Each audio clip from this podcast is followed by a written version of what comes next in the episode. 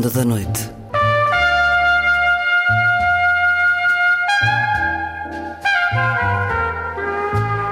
Com Luís Caetano.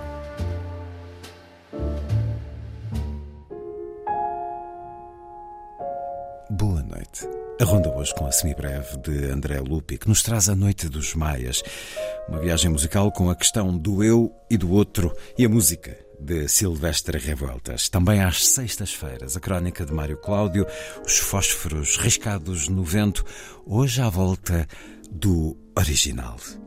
Na Vida Breve, a poesia de Sofia de Melbrenner Andressen, em todos os jardins. Poema para escutar na voz da autora. E na última edição, um clássico da ficção científica que é um clássico da literatura, Flores para Algernon, de Daniel Keyes, que acaba de ser publicado pela Relógio d'Água, livro sobre o qual vou conversar com o editor Carlos Vasconcelos. Vai ser assim a ronda.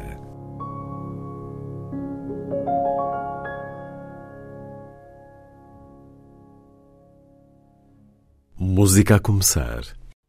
Buggy Bossa Nova. Música do compositor e matemático Alexei Shore, que nasceu em Kiev em 1970, mas vive nos Estados Unidos da América. Interpretações de David Aaron Carpenter, com a Orquestra Filarmónica de Londres, direção de David Perry.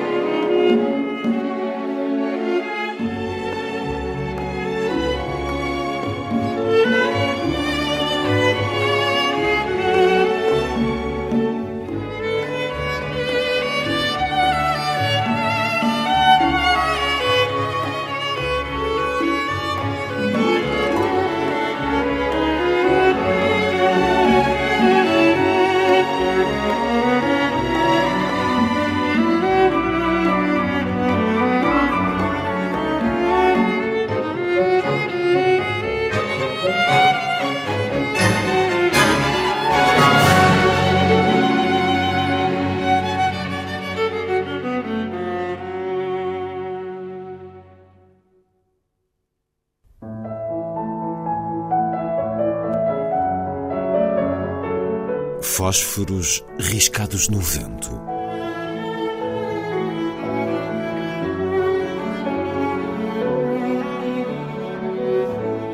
Um programa de Mário Cláudio. Quem se debruça sobre o fruto da escrita de outrem, cumpre por regra um fadário espinhoso. A catrefada de originais com a qual se matulha em certos períodos do espaço vital, quando não me surge como invasão da privacidade a que a cortesia me proíbe de fechar a porta, aceito-a como instrumento de treino no altruísmo que me assegure o esplendor da luz eterna. Quer se trate de novato que ensaie os primeiros passos, quer de idoso que se esforce por apanhar o último comboio para a justificação dos seus dias, aquele que me aborda, solicitando a minha atenção para o que fez, impele-me para um embaraço sem alternativa. Nos tempos que correm, insisto na entrega em print, cada vez mais adverso que ando ao ecrã do computador ou do telemóvel. Prefiro o encolhimento da área residencial à redução da acuidade oftalmológica, mas presinto que os que me escutam e a quem evidentemente nada cobro por análise e parecer se retraem ante a despesa do consumo de papel ou o recurso à central de impressão. São por norma sovinas os que me interpelam e ora jovens em busca de um qualquer emprego, ora senhores de reforma escassa. Ao original enviado vem fatalmente a penso um pedido de, na aparência humilde, o que utilize eu toda a frontalidade na formulação do veredicto final. Não andasse o autor desta crónica e há mais de oito décadas, por este mundo de Cristo, enternecer-se-ia com tal prova de honestidade artística e intelectual. Sucede, no entanto, que nos casos em que confessei o desgosto face ao que me davam a ler, adoçando a falta de emoção com palavras conselheiras de ânimo e esperança, a reação dos consulentes traduziu no amu expresso pelo silêncio, quando não em vigorosas palavras de retaliação. Ao aprovar uma peça destas, ou o entusiasmo que, mais raramente, a mesma desperta em mim, acabei por ser obrigado a enfrentar uma ulterior missão, a de promover a chegada do candidato a uma casa editorial.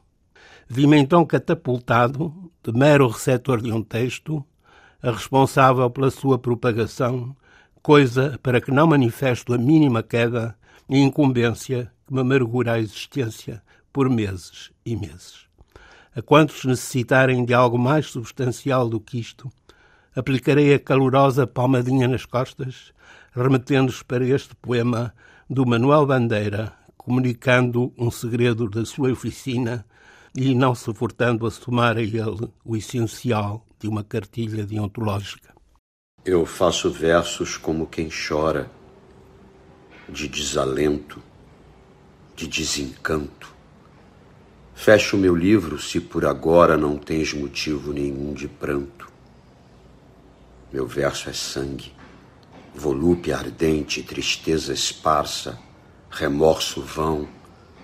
Dói-me nas veias, amargo e quente cai gota a gota do coração. E nestes versos de angústia rouca, assim dos lábios a vida corre, deixando um acre sabor na boca eu faço versos como quem morre. Manuel Bandeira, Desencanto.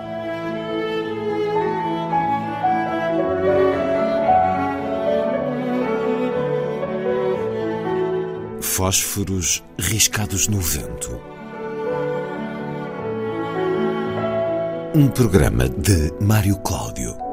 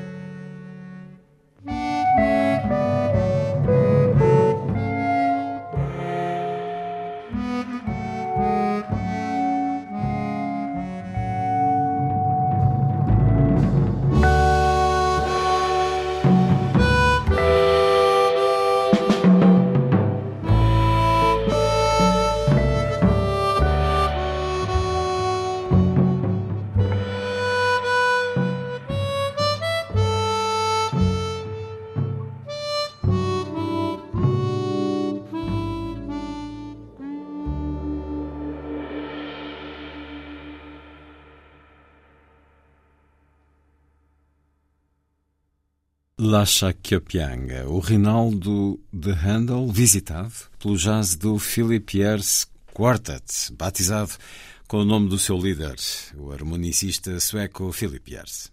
A seguir, a poesia na noite da rádio.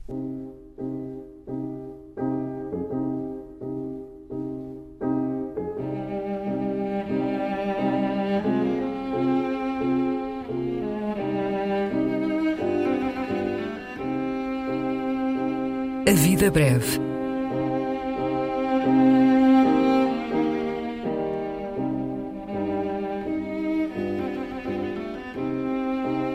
Poesia por quem a escreve.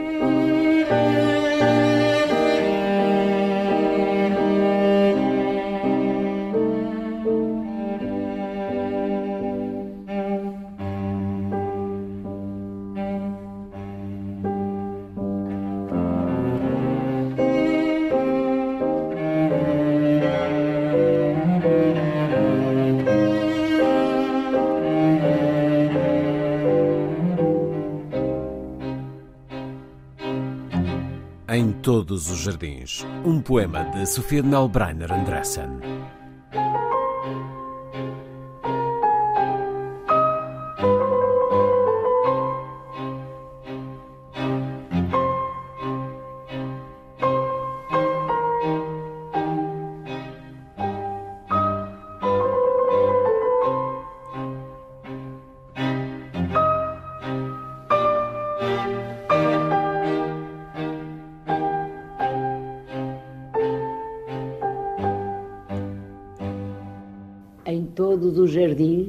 Hei de florir, em todos beberei a lua cheia, quando enfim, no meu fim, eu possuir todas as praias onde o mar ondeia. Um dia serei eu o mar e a areia, a tudo quanto existe me hei de unir, e o meu sangue arrasta em cada veia esse abraço que um dia se há de abrir. Então receberei no meu desejo todo o fogo que habita na floresta, conhecido por mim como num beijo. Então serei o ritmo das paisagens, a secreta abundância dessa festa que eu via prometida nas imagens.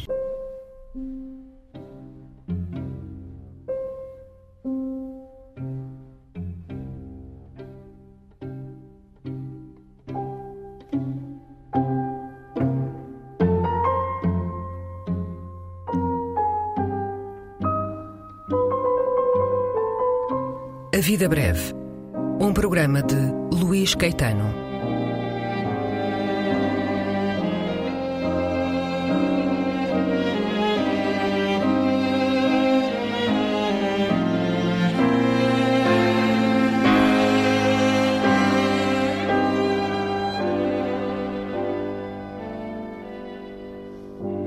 Recolha das leituras feita pelo autor do programa, junto dos poetas e também no arquivo da rádio e em edições discográficas.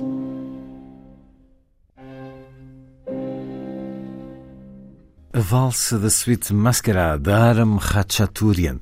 Vamos escutar a Orquestra Filarmónica da Rádio França, dirigida por Pavo Jarvi.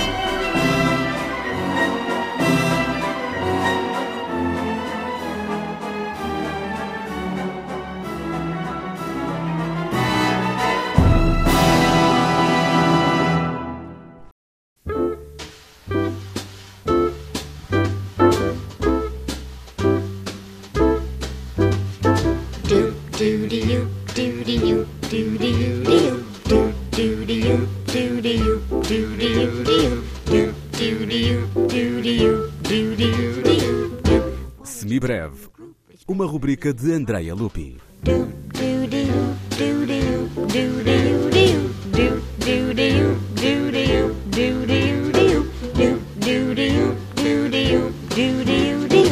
Algo vai de Cristóvão Colombo e a sua hiperbólica imagem de um novo mundo com o qual queria ganhar glória. Ao conquistador que engrandeceu as terras americanas para ufanar-se perante o europeu. Ao crioulo do século XX, esforçado em demonstrar a ilustração do nativo. Ao médico que crê encontrar neles uma raça superior, ou ao marxista que os considera prova viva do paraíso socialista.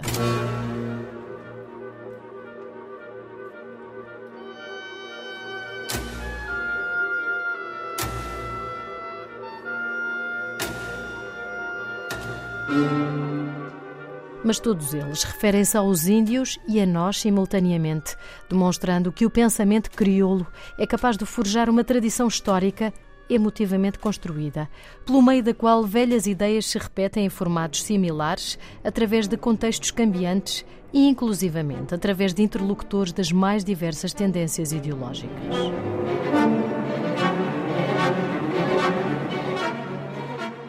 Palavras do antropólogo Karl Henrik Langbeck no livro Os Herdeiros do Passado, Indígenas e Pensamento Crioulo na Colômbia e Venezuela, primeiro tomo. Estas palavras foram publicadas em 2021 acerca dos indígenas da Colômbia e Venezuela, mas não será descabido aplicá-las a outros países da América Latina e às respectivas criações artísticas.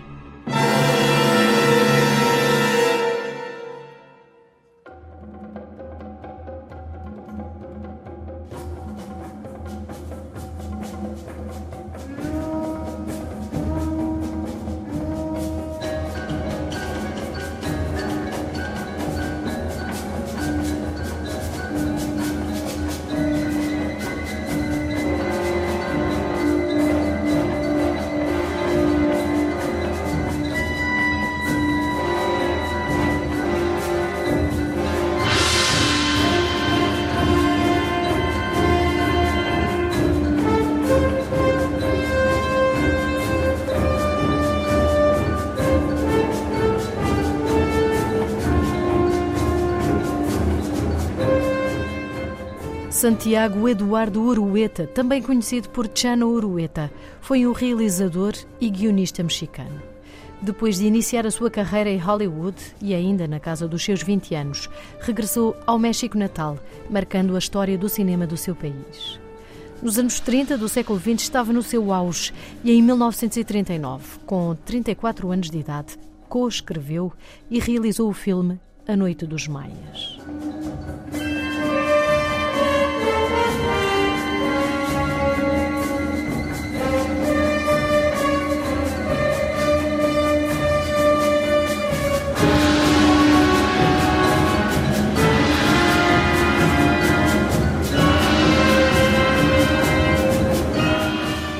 O filme, uma tragédia mexicana, gira em torno do habitual triângulo amoroso, aqui com dois homens e uma mulher. Ela e um dos homens são maias, mas o outro homem é branco. E claro, o estrangeiro leva a melhor ou não havia drama. O amor proibido não só acicata a cólera do homem maia, como também a dos deuses, que fazem secar a terra e os poços. Perante isto, o xamã maia é contundente e ela deve ser sacrificada.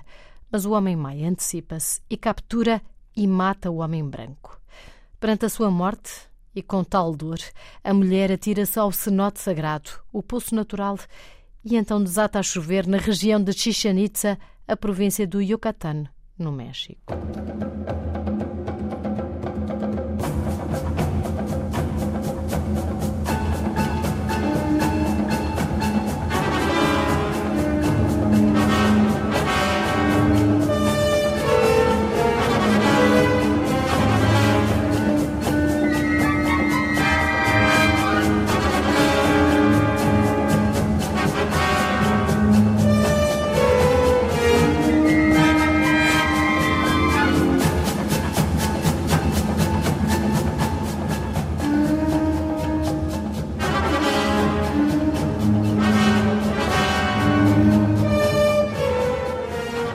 Filme A Noite dos Maias é hoje resgatado do esquecimento em boa medida por causa da sua banda sonora, da autoria de Silvestre Revueltas.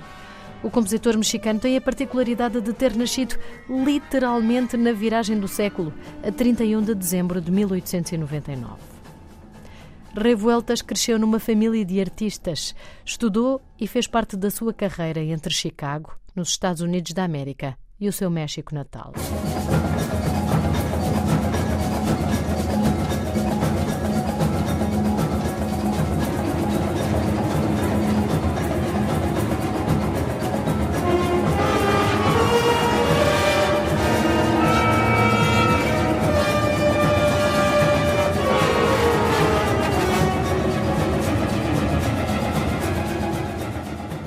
Nos anos 30 do século XX, Revueltas fez parte dos acesos debates sobre a identidade mexicana e a sua representação. Na perspectiva de Revueltas, a música mexicana devia ter o povo mexicano no centro, evocando ou citando danças populares e ritmos urbanos. Parte da sua obra musical foi composta para filmes, criando depois suítes sinfónicas a partir desse material musical. Regra geral, era ele que o fazia, mas não foi o caso com A Noite dos Maias.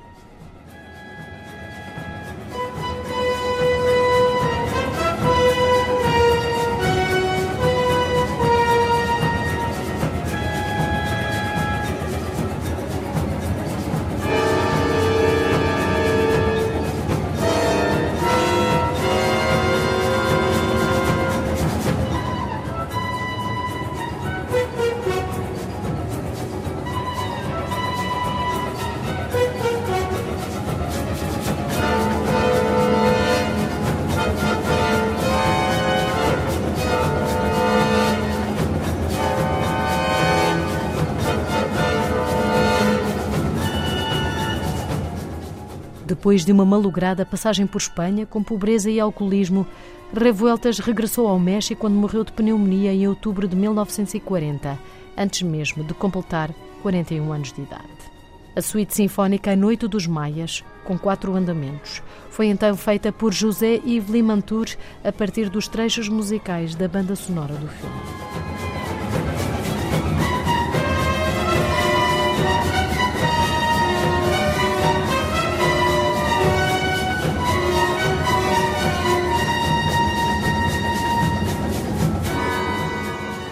¿Por qué decir nombres de dioses, astros, espumas de un océano invisible, polen de los jardines más remotos?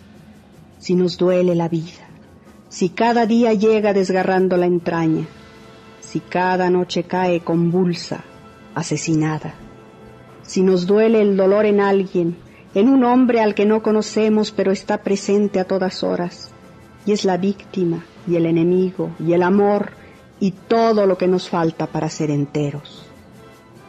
Nunca digas que es tuya la tiniebla, no te bebas de un sorbo la alegría. Mira a tu alrededor, hay otro, siempre hay otro. Lo que él respira es lo que a ti te asfixia, lo que come es tu hambre. Muere con la mitad más pura de tu muerte. O otro, poema de y por Rosario Castellanos, autora mexicana.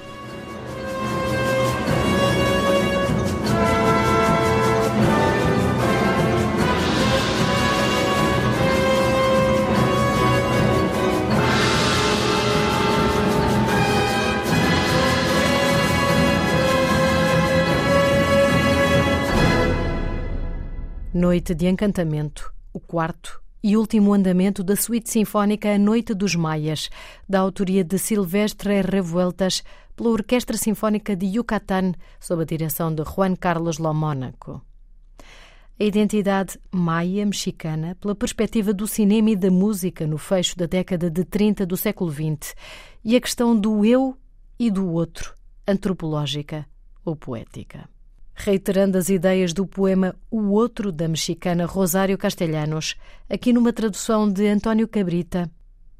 Para quem nomear os deuses, os astros, a espuma de um oceano ignoto e o pólen dos jardins mais remotos.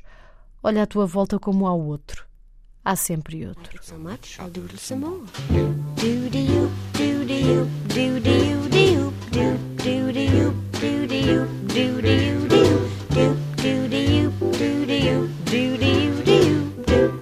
through.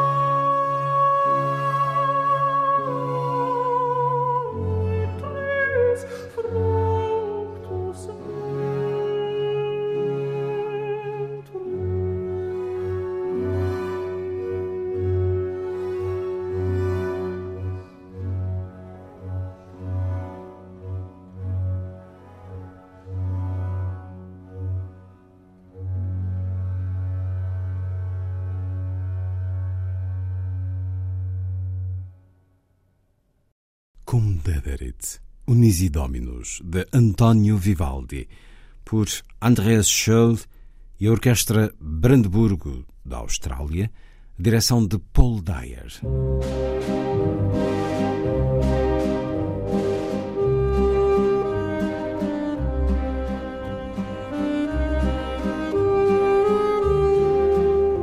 Última edição. Programa de Luís Caetano.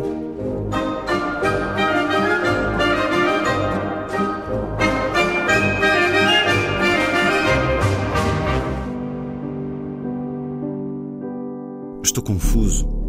Já não sei ao certo o que verdadeiramente sei. Deixa lá isso, insistiu Alice. Estás a começar a ver e a compreender as coisas. Ela acenou para absorver todos os brilhos de neon que nos rodeavam ao atravessarmos para a sétima avenida. Estás a começar a ver o que há para lá da superfície das coisas.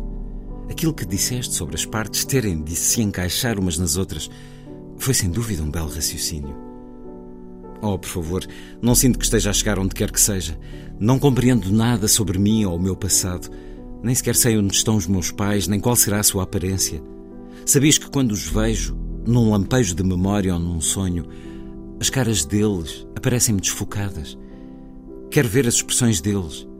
Não posso compreender o que se passa a não ser que consiga ver os seus rostos. Calma, Charlie. As pessoas começavam a virar-se, a olhar para nós.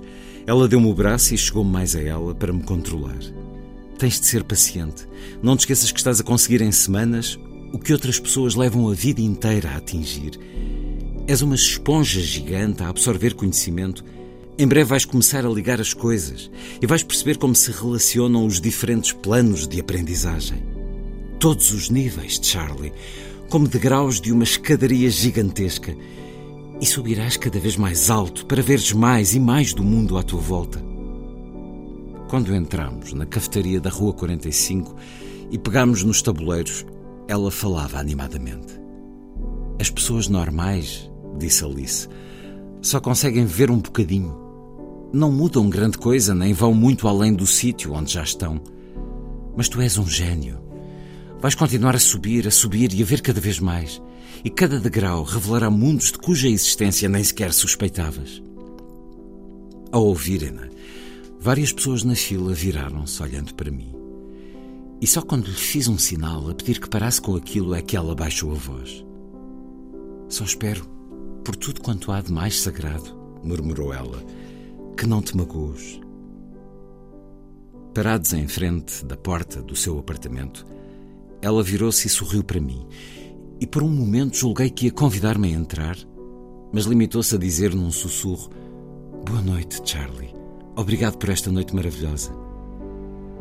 Queria dar-lhe um beijo de despedida. Umas horas antes, esse momento angustiar-me-ia. As mulheres não esperavam que as beijássemos? Nos romances que eu ler e nos filmes que vira, o homem é sempre quem toma a iniciativa. Tinha decidido na noite anterior que a beijaria, mas continuava a pensar: e se ela me recusar? Aproximei-me e tentei pousar as minhas mãos nos seus ombros, mas ela foi demasiado rápida. Interrompeu o meu movimento e pegou-me na mão. É melhor dizermos só boa noite, sem mais nada, Charlie. Não podemos deixar que isto se torne pessoal. Ainda não. E antes de eu poder protestar ou perguntar o que queria dizer com aquele ainda não, foi para casa. Boa noite, Charlie, e obrigado mais uma vez por estes momentos tão bons. E fechou a porta. Fiquei furioso com ela, comigo e com o mundo, mas no trajeto para casa apercebi-me de que Alice tinha razão. Agora, não sei se gosta mesmo de mim ou se estava só a ser simpática. O que poderia ela ver em mim? O que torna tudo mais complicado é que nunca passei por nada semelhante a isto. Como é que uma pessoa aprende a melhor maneira de agir em relação a outra pessoa? Como é que um homem aprende a comportar-se com uma mulher? Os livros não são uma grande ajuda, mas da próxima vez vou mesmo dar-lhe um beijo de despedida. E são dois certos do romance Flores para Algernon, do norte-americano Daniel Keyes. O livro, publicado pela Relógio d'Água, foi e é um extraordinário sucesso de leitores, leitores apaixonados por ele, comovidos com ele, fascinados por ele. Estamos a falar mais do que de um clássico da ficção científica que arrecadou os dois principais, ou dois dos principais prémios para este género, Nebula e o Hugo, mas estamos a falar essencialmente de um clássico da literatura americana do século XX e podemos depois deixar aqui também cair o país, porque assim é. Livro publicado em 1966 e, ao que julgo saber, ao que o editor também julga saber, é a primeira vez que é publicado no nosso país e é um daqueles casos em que nos espantamos. Porque, testemunho pessoal, é um livro em que se começa a ler e não se para. Literalmente, comovente, muito psicológico, muitos aspectos a ressoarem tão atuais como esta interrogação da personagem principal de como é que um homem aprende a comportar-se como uma mulher. Isto é uma questão de todos os tempos, mas muito discutida hoje em dia. Esta questão da iniciativa, esta amabilidade do ainda não. É uma história que se poderá resumir eh, brevemente toda a leitura nos dá muito mais uh, do que qualquer síntese. Escutámos uh, uh, o encontro de Charlie. É um homem, ainda jovem, 30 e poucos anos, 32 anos, creio. Tem muitas lacunas na sua formação, na sua inteligência, não são apenas culturais, e um dia submete-se a uma experiência científica para se tornar muito inteligente em pouco tempo é réplica de uma experiência que já está a ser aplicada a um rato, o Algernon do título, e a certa altura os cientistas decidem então passar para os humanos e Charlie é escolhido para essa experiência em que, em pouco tempo, eh, se vai tornar, vai passar de um trabalhador de uma padaria muito simples, muito ignorante, com Uh, fragilidades várias na própria linguagem, e isso é dado na escrita. Muito se deve ter divertido o tradutor José Mário Silva, porque as primeiras 40 páginas uh, estão pejadas de uma propositada linguagem cheia de erros ortográficos, que em nada uh, nos faz soluçar na leitura. Eu diria que é até um ótimo exercício para candidatos a locutores de rádio, porque não há uma palavra que esteja corretamente escrita mas lê-se perfeitamente. Enfim, troca-se os dois S por um C de cedilha e, e coisas assim deste género. Dou uma vez mais as boas-vindas a Carlos Vasconcelos, editor da Relógio d'Água, que em boa altura decidiu publicar este Flores para Algernon, de Daniel Keyes. Sei que foi um leitor em jovem deste livro. Ficou surpreendido quando se apercebeu que ele eh, não estava publicado. Foi um leitor em jovem de o um livro em, em língua inglesa. Ficou surpreendido, eh, Carlos Vasconcelos, como é que uma pérola literária destas ainda estava por publicar no nosso país? Fiquei, eu li o livro, penso que devia ter 21, 22 anos. Eh, lembro-me que estava na faculdade e li inglês. Um, uma capa, uma, uma capa até bastante desinteressante, mas tinha muitas, muitas pessoas que me tinham falado do livro e na altura era um grande fã, ainda sou, mas na altura ainda mais de ficção científica. E quando percebi e entendi a premissa do livro, um, entendi o potencial da premissa. Uh, Lembro-me que eu li uh, com um pouco de receio que, com uma premissa tão boa, o, o autor não conseguisse fazer os desdobramentos necessários durante o livro, criar um enredo necessário, mas eu penso que ele uh, conseguiu de uma maneira sublime não só criar um conceito muitíssimo bom, que é esse conceito de um, de um jovem com, com uma doença mental, com uma incapacidade intelectual, e que hum, ele pensa e julga que a inteligência é, pronto, a inteligência é o que ele mais deseja. Ele julga que através da inteligência ele vai conseguir não só ter mais amigos, como ter a admiração dos amigos que já tem, eh, dos próprios pais que o recusaram durante a infância. E hum, ele descobre realmente é um livro muito comovente, uh, no sentido em que ele. Uh, a, comoção é-nos dada pelas memórias que ele tem duras da família que o rejeitava, da mãe uh, que o queria expulsar de casa, que o ameaçava, e portanto é, é, é muito, são, muito, é, são muito comoventes essas memórias. E depois também é um livro extremamente trágico. É um livro que tem, um, tem esperança a meio do livro, mas que é uma esperança que se desmorona quando entendemos que que Algernon, no rato, um, ou seja, a inteligência que lhe foi dada através de, um, de, um, de uma experiência laboratorial, um, a, a, inteligência dele começa a decair. E, portanto, eu penso que cria uma grande tensão na narração quando entendemos que, se aconteceu com o rato, é normal que vá acontecer também com o personagem, por quem até, inclusive, qualquer leitor vai nutrir grande simpatia. E, portanto, acaba por ser um livro extremamente trágico, não só nesse sentido, mas também no sentido quando ele descobre que, afinal. Uh, ou seja, passar de, uma, de, um, de um QI de 68 para penso que era 185, ou seja, assim uma, uma um aumento brutal, praticamente impossível, de uma maneira uh, normal, ele entende afinal que a inteligência que ele tanto desejava vem com um preço que é, eu entendo que os amigos dele, afinal, em vez de o respeitarem muito mais, ganham anticorpos a ele, a ser uma pessoa tão inteligente, inclusive começam a dizer que ele não é a mesma pessoa, e portanto essa ilusão que ele tinha desfaz, e é, isso é outra da, das, das grandes tragédias do livro. E que o torna, de facto, muito comovente senti muito que, estando a ler um livro com essa etiqueta de ficção científica, e no entanto isto é, eu diria, é mais um, um livro de psicologia, de é, é, muito psicológica. Há muito Freud aqui nessa relação com os pais que o renegam e que ele depois vai procurar reaver algo dessa ligação com a família, com uma irmã também. Hum, há muitas questões éticas da ciência uh, e da forma como socialmente são tratados aqueles que não encaixam, aqueles que não são tidos como a norma, o diferente, o menos bem-sucedido, o mais ignorante ou o deficiente. É tão mais tudo isto do que propriamente ciência. Diria, a ciência é quase um argumento aqui. Não estamos com universos eh, espaciais, não está...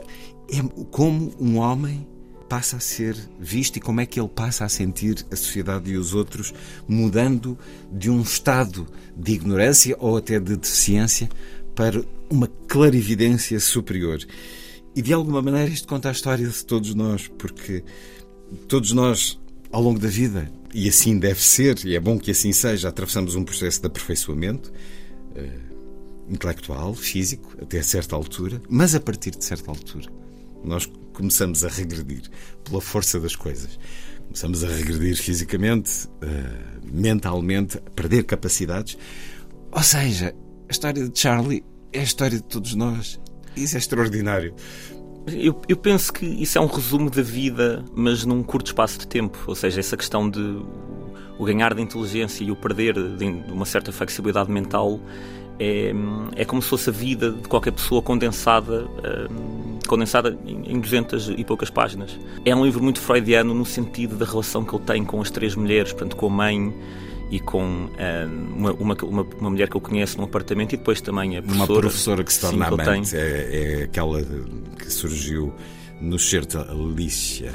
O certo que li é um, creio que uma primeira saída em que eles vão almoçar juntos, beber cerveja, ver um jogo dos Yankees e depois aquilo que acontece entre um homem e uma mulher. Ela é professora dele, mas é professora, enfim, ele é um aluno especial, portanto é já um adulto e e é muito. Todo o livro é muito mais do que a, do que a ciência que é motivada. Hum... Eu, eu, penso que é, é isso, é um livro sobretudo sobre psicologia. E eu penso que hum, a questão da ficção científica é, um termo que hoje é mais abrangente, ou seja, na altura eu penso que na altura em que foi escrito qualquer coisa que fugisse à ficção normal, eu penso, por exemplo, que esse livro hoje, se fosse escrito hoje, talvez não fosse considerado ficção científica porque hum, com as experiências que hoje em dia se fazem, eu acho que é uma questão de tempo até este livro se tornar basicamente em ficção e perder o título de realmente a, a categorização de ficção científica. Tem esse lado do fantástico, ele com a experiência a que se submete começa a ser capaz de absorver os livros num segundo, passa a ser capaz de ler em hindi, em chinês, em japonês e a superiorizar-se em conhecimento aos próprios cientistas que o usam enquanto experiência. Ele vai investigar a própria experiência em que está envolvido, é ele que vai descobrir os cálculos que anteciparão o que lhe vai suceder, de alguma maneira.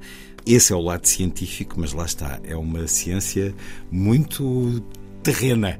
Estamos a falar de uma coleção de facto que tem os principais nomes da ficção científica de todos os tempos, de Philip K. Dick a H.G. Wells, eh, passando por eh, vários eh, mais recentes poderia estar perfeitamente numa coleção de literatura universal. Daniel Keyes, uh, Eh, viveu entre 1927 e 2014. Eh, foi argumentista do universo gráfico da Marvel, creio, graphic novels, nomeadamente, para Stan Lee. Publicou oito romances. Este foi o seu extraordinário sucesso. Foi também professor de escrita criativa em universidades. Um livro que foi adaptado ao cinema já por duas vezes, em 1968, com o título Os Dois Mundos de Charlie, com Claire Bloom e Cliff Robertson, um filme de Ralph Nelson, e depois, já nos anos 90, creio, eh, uma produção canadiana. Livro que nos traz esta, esta história muito comovente, eh, muito carregada de interrogações que não são nada de uma ficção distante, mas da vida de todos nós. Os livros sobre doenças mentais normalmente têm uma carga, obviamente, emocional enorme, não é? E eu penso que ele faz um equilíbrio muito bom, porque, pelo menos. É, é muito fácil explorar. É isso, questão. é muito fácil explorar. Portanto, é muito fácil explorar o sentimento fácil do leitor, da comoção, de as partes em que ele descreve a mãe agressiva, acontece. a mãe queria rejeitá-lo, queria colocá-lo fora de casa. Quando ele teve uma irmã, a mãe queria que ele saísse de casa porque não queria que contagiasse a irmã de alguma maneira ou de outra. Um, e, portanto, essa rejeição de violência da mãe Portanto, é muito fácil puxar por esse lado e comover o leitor no, no caso dos livros sobre doenças mentais. Eu penso que ele faz um equilíbrio muitíssimo bom. Aliás, ele uh, tem essas memórias e corta-as ao passado. Parece que muitas vezes a meio da memória ele corta e começa e desenvolve novamente o enredo um, e, portanto, à questão da memória, voltamos rapidamente ao presente, eh, ao enredo presente, e eu penso que isso tem um efeito muito poderoso, muito mais poderoso do que se houvesse uma exploração mais prolongada, uh, e, ou seja, que apelasse também a sentimentos fáceis do leitor. Esta vida de Charlie que Daniel Keyes nos eh, propõe, também do pequeno Algernon, esse rato, e eles acabam por conviver. Os dois têm muito em comum, a capa também nos dá essa relação. Daniel Keys, Flores para Algernon, uma edição Relógio d'Água, livro que nos foi apresentado pelo editor Carlos Vasconcelos.